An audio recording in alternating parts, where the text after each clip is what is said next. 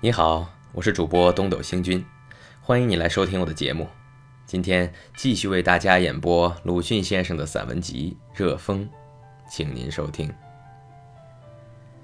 热风》三十三。中国社会上的状态，简直是将几十世纪缩在一时。自油松片，以至电灯；自独轮车，以至飞机。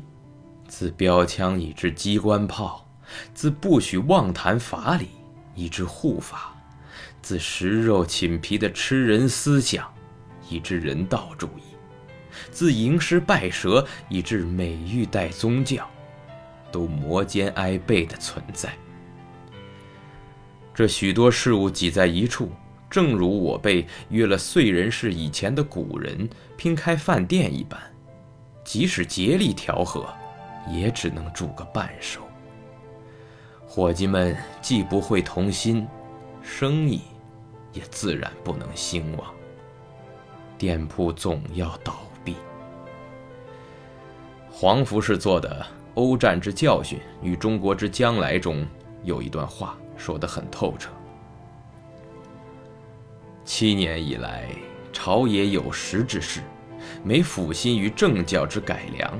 不注意于习俗之转移，庸具之旧染不去，新韵不生。事理如此，无可勉强者也。外人之评我者，谓中国人有一种先天的保守性，即或迫于时势，各种制度有改良之必要时，而彼之所谓改革者，绝不将旧日制度完全废止。仍在旧制度之上，更添加一层新制度。施览前清之兵制变迁史，可以知勿言之不谬也。最初命八旗兵驻防各地，以充守备之任。今年月既久，骑兵已腐败不堪用，洪秀全起，不得已征募湘淮两军以应急。从此。骑兵绿营并肩存在，遂变成二重兵制。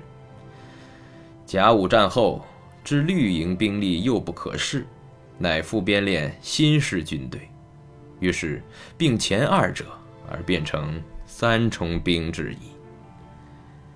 今骑兵虽已消灭，而变面换形之绿营依然存在，总是二重兵制也。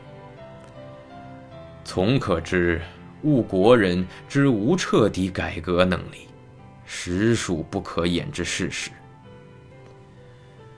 他若贺阳历新年者，复贺阴历新年；奉民国正朔者，仍存宣统年号。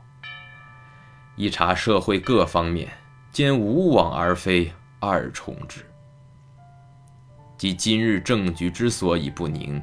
是非之所以无定者，简括言之，实亦不过一种二重思想在其间作祟而已。